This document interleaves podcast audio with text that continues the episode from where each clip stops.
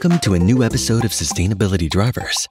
Join us for an electric ride into a sustainable future, together with some of the most innovative thought leaders shaping what's going to be next. So Mädels, herzlich willkommen beim Sustainability Podcast. Ich freue mich sehr, dass ihr heute dabei seid bei unserem Drive zum Thema Nachhaltigkeit. Zu meiner Rechten sitzt Nina und hinter mir sitzt Melina. Vielleicht wollt ihr euch erstmal kurz vorstellen. Genau, also ich bin äh, Nina, ich bin Ernährungsberaterin, vegane Ernährungsberaterin und Fitnesstrainerin und Mitgründerin von Nourisher. Ja, und ich äh, bin Melina, die Co-Founderin dazu und habe auch ein bisschen einen anderen Hintergrund als Nina. Wir ergänzen uns da eigentlich ganz gut. Also während sie quasi die Ernährungskomponente abdeckt und das ganze ernährungstechnische Know-how mitbringt, bin ich eher ja, BWLerin vom Hintergrund her und habe die letzten paar Jahre in, äh, im Bereich Private Equity gearbeitet als Assistenz der Geschäftsführung. Bin also ja schon länger im Startup und äh, VC und Private Equity Kosmos unterwegs und genau von daher ergänzen wir uns da auf jeden Fall ganz gut. Spannend. Und heute sprechen wir speziell über Nourisher. Wer von euch beiden kann mir denn mal erklären, was Nourisher eigentlich ist? Genau, also bei Nourisher entwickeln wir gesunde und vegane Gerichte, die dann nach Hause geliefert werden. Ähm, und alle unsere Gerichte sind vegan und der Kunde kann auf unsere Website gehen und sieht ein wöchentliches Menü, wo er sich dann aussuchen kann, ob er zum Beispiel die ganze Woche von uns beliefert werden möchte. Es gibt Frühstück, Lunch und Dinner. Ähm, und es geht für uns einfach nicht nur darum, irgendwie ein Gericht mal nach Hause geliefert zu bekommen, wie von einem ganz normalen Lieferservice zum Beispiel, sondern wirklich, dass du dich für einen bewussten bewussten und gesunden Lifestyle entscheiden kannst. Und wir machen den dann so einfach und convenient wie nur möglich und so lecker wie nur möglich natürlich. Genau. Hm, das klingt sehr interessant. Und sag mal, jetzt ist das Thema Nachhaltigkeit schätzungsweise in eurem Geschäftsmodell hoffentlich auch wichtig. Inwiefern spielt das denn eine Rolle? Ja, absolut. Also ich glaube, schon seit unserer Gründung ist es Melina und mir sehr, sehr wichtig, dass wir nachhaltig handeln. Also in all unseren Entscheidungen ist das mit eingeflossen. Es war immer eine Komponente, die wir mit als erstes ähm, beleuchtet haben. Und natürlich, was viele, viele Menschen auch unterschätzen, was für einen unglaublichen Einfluss vegane Ernährung ähm, und generell unsere ähm, ja unsere Ernährung auf den Klimawandel hat. Und um das mal kurz an einem kleinen Beispiel irgendwie zu verdeutlichen, ähm, wenn man zum Beispiel eine Portion Fleisch isst, dann werden dadurch 330 Gramm CO2 freigesetzt. Vergleichen wir das mit Linsen, sind das nur zwei Gramm, also verschwindend gering. Ähm, für Gemüse sind wir so bei 14 Gramm CO2, das freigesetzt wird. Und es ist gar nicht mal so, dass man, ähm, um dem Klimawandel etwas äh, oder dem Klimawandel entgegenzuwirken, dass man jetzt irgendwie komplett auf Fleisch verzichten muss. Ähm, aber wenn man sich allein schon auf eine vegetarische Ernährung einstellen würde, dann könnte man seinen eigenen ökologischen Fußabdruck um die Hälfte reduzieren, was Wahnsinn ist. Und was viele, viele Menschen einfach überhaupt nicht wissen. Und ähm, ich glaube, da ist es uns für mit Nourish auch sehr, sehr wichtig, ähm, uns, uns bekannt zu machen, uns laut rauszuschreien und wie gut und wie lecker veganes Essen sein kann und wie viel man mit nur einem Gericht ähm, mhm. dem, dem Planeten Gutes tut. Und ja, das ist so eine, auf jeden Fall eine sehr, sehr große Komponente bei Nourisher in dem, im mhm. Bereich Nachhaltigkeit. Das klingt extrem gut. Und habt ihr euch dann auch eigene Ziele gesetzt, wie ihr das Thema Nachhaltigkeit in eurem Geschäftsmodell implementieren wollt oder umsetzen wollt? Ja, wir haben uns tatsächlich verschiedene Kategorien angeschaut in unserem Geschäftsmodell. Also hier im Food-Sektor bei uns als Food Delivery Unternehmen gibt es eigentlich ja drei große Säulen, was das Thema Nachhaltigkeit angeht oder drei große Ansatzpunkte, die CO2-Emissionen äh, vor allem ja generieren. Und das ist das eine, was auch Nina gerade schon angesprochen hat. Also zum einen das Produkt, das man am Markt anbietet. Das macht natürlich schon einen riesen Unterschied, ob man sich jetzt für ein tierisches Produkt entscheidet, das man vertreibt, oder ob man tatsächlich sagt, äh, wir setzen hier auf pflanzliche Produkte. Das ist einer der größten Hebel, die wir haben. Und das geht natürlich auch Hand in Hand mit den Nachhaltigkeitszielen, die wir haben, dass wir von Anfang an sagen können, wir entscheiden uns aktiv eben für diese plant-based Variante. Ähm, und dann gibt es natürlich auch noch andere Kategorien, die hier mit reinspielen. Zum Beispiel Lebensmittelverschwendung. Lebensver mit Lebensmittelverschwendung, das ist eigentlich ja auch total einfach von der Systematik her, wenn man unser Geschäftsmodell betrachtet, weil wir natürlich nur so viele Lebensmittel bestellen bei unseren Produzenten, wie auch unsere Kunden bei uns bestellen. Das heißt, wir können tatsächlich genau einkaufen, äh, was nachgefragt wird. Natürlich müssen wir auch ja, Verschnitt einplanen und etwas auf Puffer, äh, etwas Puffer einplanen. Das ist ganz klar. Aber letztendlich haben wir im Vergleich zu klassischen Supermärkten hier einen, einen super Vorteil, weil ja, klassische Supermärkte und auch Restaurants einfach nie wissen, wie die Nachfrage am jeweiligen Tag sein wird und dann auch nicht entsprechend planen können. Mhm. Und vor allem, vor allem auch als einzelner Konsument, du gehst immer zu Lidl, du bekommst alles in Plastik verpackt. Also du kaufst dann diese drei Paprikas, die sind in Plastik verpackt und wir kaufen direkt nicht in Plastik verpackt. Wir kaufen direkt beim Produzenten so regional wie nur möglich. Ähm, und da ist wirklich ein Minimum an Plastikverpackung da, das wir nicht verhindern können. Aber dann ist eben genau abgemessen auf die Mengen, die wir brauchen für die Kunden, die bestellt haben. Und ja. Und auch für Single-Haushalte letztendlich viel besser darstellbar weil viele Single-Haushalte natürlich äh, keinen kompletten Salatkopf oder keinen kompletten Rotkohl. 500 Gramm Spinat. Genau, für eine Mahlzeit äh, benutzen können. Oder ein Kilo Zwiebeln. Wie oft gibt es beim Discounter nur ein Kilo Zwiebeln zu kaufen oder zwei Kilo teilweise sogar? Und äh, ja, das, das ist einfach sehr, sehr schwierig für Single-Haushalte, die nun mal immer mehr werden in Deutschland. Ja, dann wirklich wenig Lebensmittel wegzuschmeißen. Und jetzt ist ja das ganze Thema Lieferkette extrem komplex. Ähm, ich schätze mal, das habt ihr auch schon mitbekommen. Ihr habt jetzt gerade schon gesagt, okay, ähm, der Erstlieferant, von dem ihr eure Ware bezieht, da schaut ihr, dass das, ich sag jetzt mal, der Viktualienmarkt ist oder der Biobauernmarkt ist und so weiter. Aber wie könnt ihr sicherstellen, dass nicht der auch ähm, in großen Plastikpackungen im Endeffekt seine, du hast jetzt vorhin Paprika angesprochen, ähm, bezogen hat? Ja, da würde ich auch ganz gerne anknüpfen an den Punkt tatsächlich, ähm, wenn wir das vergleichen mit den klassischen Supermärkten, da gibt es super viele Zwischenhändler. Und diese Zwischenhändler, die hat man tatsächlich sehr schwer unter Kontrolle und dadurch fallen auch im Transportbereich, der die dritte Komponente bei unseren Nachhaltigkeitszielen darstellt, weitere Emissionen an. Und hier ist auch wieder unser Geschäftsmodell extrem von Vorteil, weil wir die Möglichkeit haben, direkt beim Erzeuger zu kaufen. Wir sind nicht wie der klassische Lebensmitteleinzelhandel auf viele Zwischenhändler angewiesen und dadurch, dass wir direkt vom Erzeuger, im Zweifel sogar direkt beim Bauern ähm, vor Ort kaufen können, entstehen dadurch natürlich keine Plastikverpackungen und wir können direkt in Körben die, die Lebensmittel abholen. Das ist einfach sehr viel transparenter. Aber du hast natürlich recht, äh, langfristig muss man sich die Frage stellen, wie vertikal muss man so ein Unternehmen wirklich aufstellen, um auch die vorgelagerten Wertschöpfungsstufen komplett kontrollieren und beurteilen zu können. Auf jeden Fall. Und da haben wir auch eine gewisse Macht, umso größer das Unternehmen wird, da in die richtige Richtung zu gehen und die richtigen Entscheidungen zu treffen. Und momentan sind wir natürlich auch im, am Start und ähm, können noch nicht die großen Mengen kaufen, aber wow!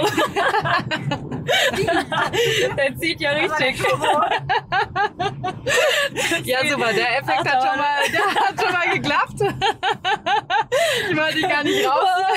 Ich hab, die wollte ich gar nicht rausbringen, aber wir sind ja bei einer interaktiven Fahrt. Ja, eine Erlebnisfahrt. Richtig, genau. Und auch extrem nachhaltig. Ja, aber ich war jetzt schon fertig mit meinem Satz. Okay. Ja, ja ähm, und da habe ich in der Tat noch eine Frage. Und zwar, ihr seid ja ein Startup. Und wie du es gerade schon gesagt hast, ihr habt einen großen Vorteil gegenüber ähm, alten Unternehmen, nenne ich es jetzt mal, oder großen Unternehmen. Ihr fangt from scratch an. Ja. Das heißt, ihr könnt alle Entscheidungen jetzt neu treffen. Ja. Was würdet ihr denn großen Unternehmen raten, die jetzt gerade, ja, wie so eine Döttger Oetker oder so, ähm, wo man halt sieht, oh, das sind so krasse Lieferketten, ne, da ist einfach so wenig Nachhaltigkeit da. Du hast jetzt verschiedenste Themen schon angesprochen oder ihr habt verschiedene Themen schon angesprochen, auch über Transport und so weiter. Oder anders gefragt, wo seht ihr dann einfach noch euren größten Unique Selling Point gegenüber jetzt den großen? Also meiner Meinung nach ist die Frage relativ einfach zu beantworten, weil die großen Unternehmen natürlich extrem komplizierte Transformationsprozesse haben im Vergleich zu uns. Also schauen wir uns zum Beispiel Rügenwalder Mühle an, die früher ja bekannt waren als das fleischverarbeitende Unternehmen. Und die haben es ja auch geschafft, innerhalb von kürzester Zeit ihre komplette Wertschöpfungskette zu analysieren und sich einfach auch selbst einzugestehen, dass das, womit Geld verdient wird, nicht die Zukunft sein kann.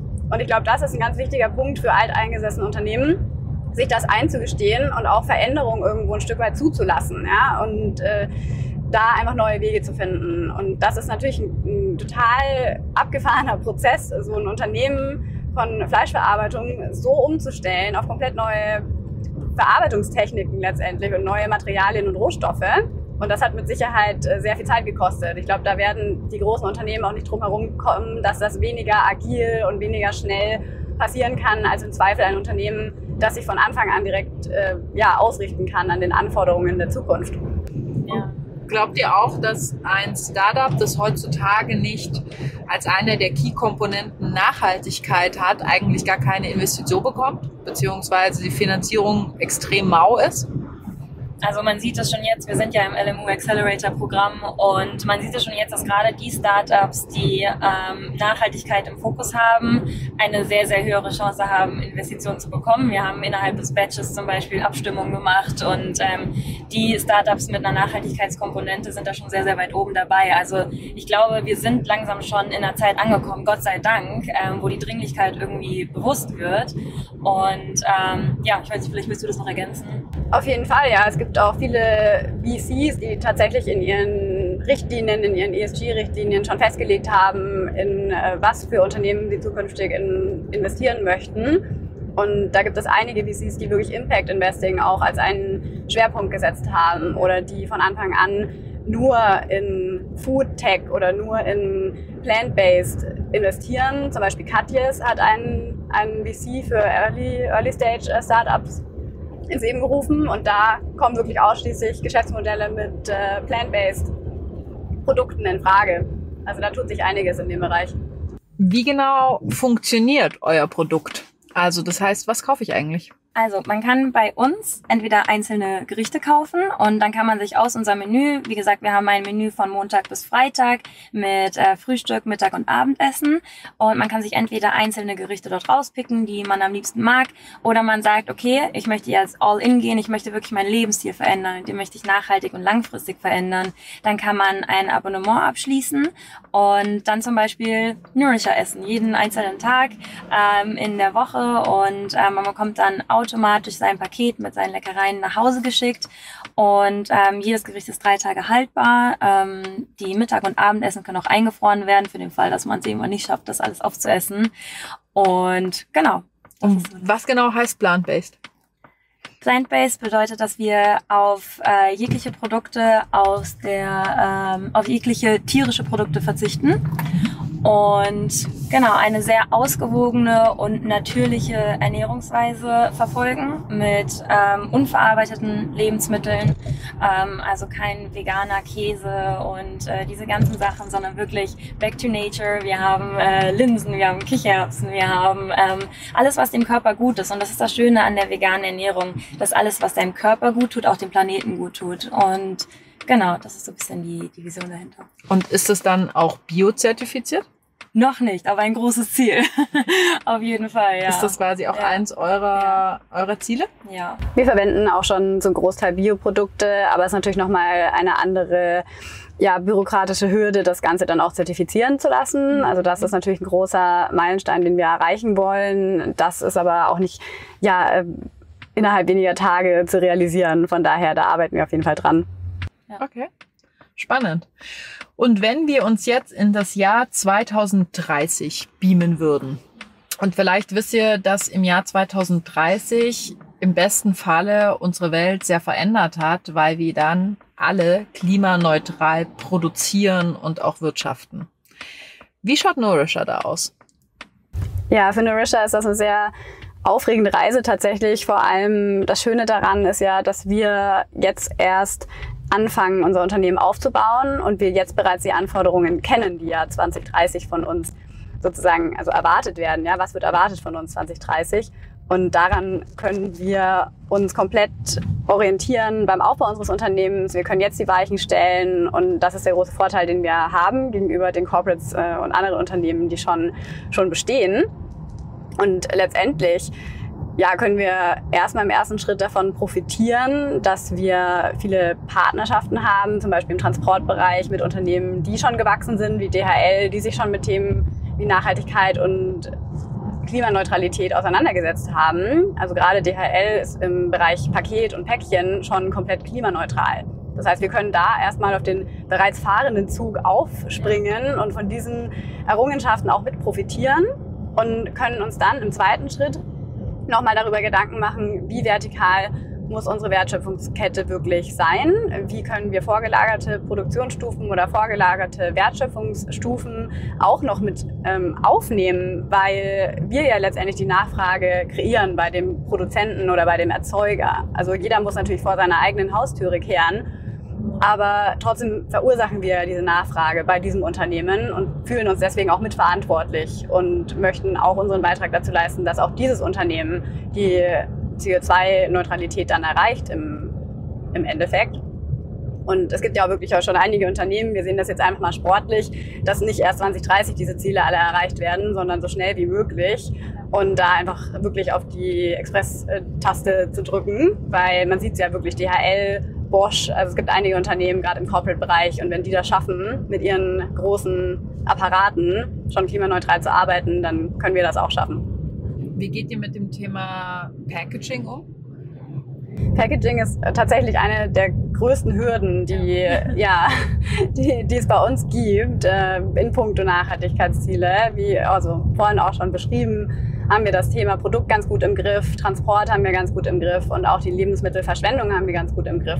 Aber bei Packaging gibt es halt sehr viele herkömmliche Verpackungslösungen, die erschwinglich sind und die nachhaltigen, recycelten Varianten, bestes Beispiel sind unsere Versandboxen aus Altpapier im besten Fall zu 100 Prozent und eben nicht aus Styropor und nicht aus Aluminium, was die Isolierung angeht, äh, liegt man teilweise bei 8 Euro pro Versandbox. Wow. Ja, und das ist wirklich für ein kleines Unternehmen wie uns äh, schon fast ja, ein prohibitiver Preis. Das können wir nicht machen. Wir können da nicht profitabel arbeiten. Und das bringt auch viele Unternehmen davon ab, sich für nachhaltige Verpackungslösungen zu entscheiden. Vor allem ist es auch kein kleiner Preisunterschied. Das ist das, was uns so oft, wo wir so oft sagen müssen, nein, wir haben unsere Vision vor Augen, wir machen das nicht, wir kaufen keine Plastiksachen. Es sieht schöner aus, es ist es hält alles besser frisch und es ist so viel günstiger. Und nicht nur ein bisschen günstiger, sondern extrem viel günstiger. Und man ist immer in diesem Hin und Her, okay, ich muss mit meinem Unternehmen auf die Beine kommen, aber wir haben eine größere Vision als das. Und ähm, genau, wir versuchen beim Packaging die bestmöglichen ähm, Lösungen für uns rauszusuchen, die im jetzigen Moment und im jetzigen Stadium unseres Unternehmens möglich sind und von daraus zu wachsen und von daraus Improvements zu machen. Ähm, jedes einzelne Mal, wenn, wenn es denn möglich ist. Genau, aber definitiv eine riesige Herausforderung. Ja. Genau. Einweg und Mehrweg ist ja auch noch ein wichtiger Punkt, finde ich, ja. wenn wir darüber sprechen, weil wir uns auch lange Gedanken darüber gemacht haben. Also welche Einwegverpackungen verwenden wir oder verwenden wir überhaupt welche?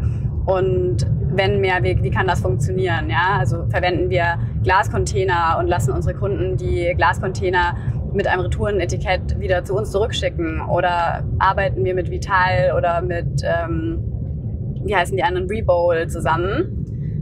Und ermöglichen quasi unseren Kunden möglichst deutschlandweit dann auch diese Mehrwegprodukte in, im Sinne eines, ja, im Sinne einer Circular Economy wieder zurückzugeben. Nur das ist auch eine große Hürde, die wir da noch stemmen müssen als ja, Gesellschaft im, im Insgesamten, weil so ein System natürlich nur funktionieren kann, wenn möglichst viele Player mitmachen. Und das ist eine große Hürde, wenn du in Würzburg, in Erlangen oder in anderen ländlichen Region wohnst, was in Deutschland ja doch noch sehr stark fragmentiert ist, dann musst du auch die Möglichkeit haben, das wieder abgeben zu können. Sonst funktioniert das leider nicht. Wie liefert ihr aktuell eure Produkte aus?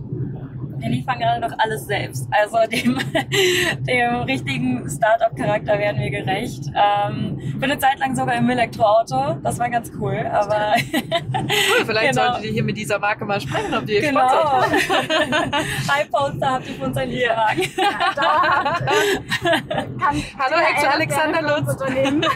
genau. Hier, hier. ja, verstanden. Und jetzt nochmal zur Vision 2030 wie sollte dann, ähm, wie sollten dann eure Produkte zu euren Kunden kommen?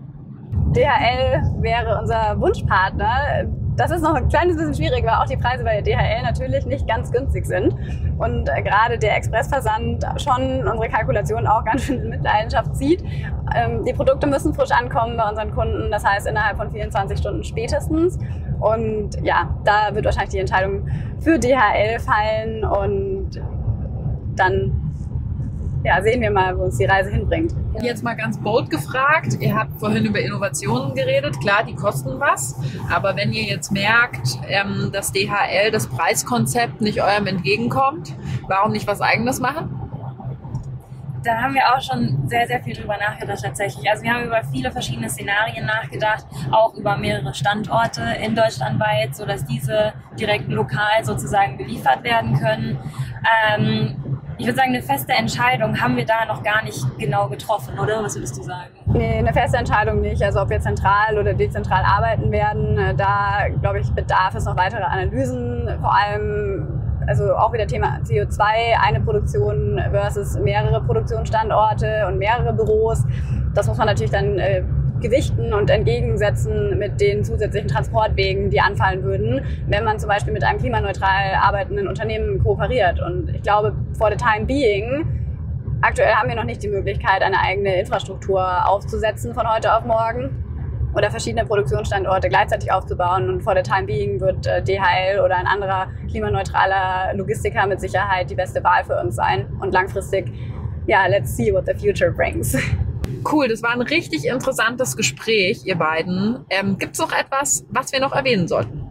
Ja, also ich würde auf jeden Fall gerne noch was sagen. Und zwar, ich denke, wir sind uns jetzt alle der Dringlichkeit der Klimakrise bewusst. Wir merken die Auswirkungen auf den Planeten. Und ähm, ich glaube, ganz, ganz viele Menschen denken sich, okay, diese Klimakrise, sie ist so groß. Was kann ich denn tun als einzelner Mensch? Also wo soll ich überhaupt anfangen, dieses Problem zu lösen? Und es ist eigentlich so, so, so einfach, äh, mit einer einfachen Entscheidung über seine Ernährungsgewohnheiten nochmal nachzudenken und vielleicht hier und da einen Meatless Monday einzuführen oder tolle neue vegetarische, vegane Gerichte auszuprobieren. Weil es wirklich so ist, dass dieses eine Gericht schon einen, einen sehr, sehr großen Einfluss hat, einen sehr, sehr großen positiven Effekt hat auf unseren Planeten. Und nochmal darzulegen, eine Portion Fleisch, Rindfleisch vor allem, 330 Gramm CO2, das freigesetzt wird, ist genauso viel, wie wenn du dein Auto fünf Kilometer fährst. Also ist es wirklich so einfach und ich hoffe, dass wir mit Nourisher vielleicht den einen oder anderen dafür begeistern können, auch mal etwas Veganes auszuprobieren. Und genau, dann kriegen wir das irgendwie unter Kontrolle. Hoffentlich. Fantastischer Appell. Final last words, Melina?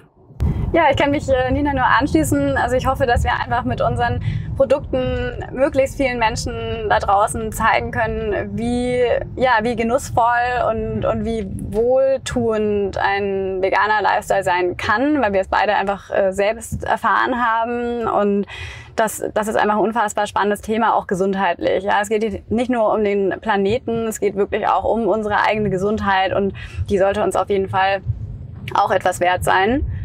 Und von daher freuen wir uns, also wenn es Fragen gibt über unser Unternehmen oder zu, unserem, zu unseren Produkten, dann ja, können sich auch die Zuhörer natürlich jederzeit äh, gerne bei uns melden. Eure Homepage? www.nourisha.de. Vielen, vielen lieben Dank für eure Zeit. Danke für die Einladung. Mega Spaß gemacht, vielen Dank. mit euch darüber zu reden. Und toi, toi, toi für alles, was kommt. Und ich hoffe in 2030, dass es entweder ein ganz großes Unternehmen Nourisher gibt oder ganz viele Ableger von euch. Yes. So oder so, dass wir meatless sind. Ja. Wir halten dich auf dem Laufenden. Super, danke euch. Ciao. Tschüss. Dankeschön.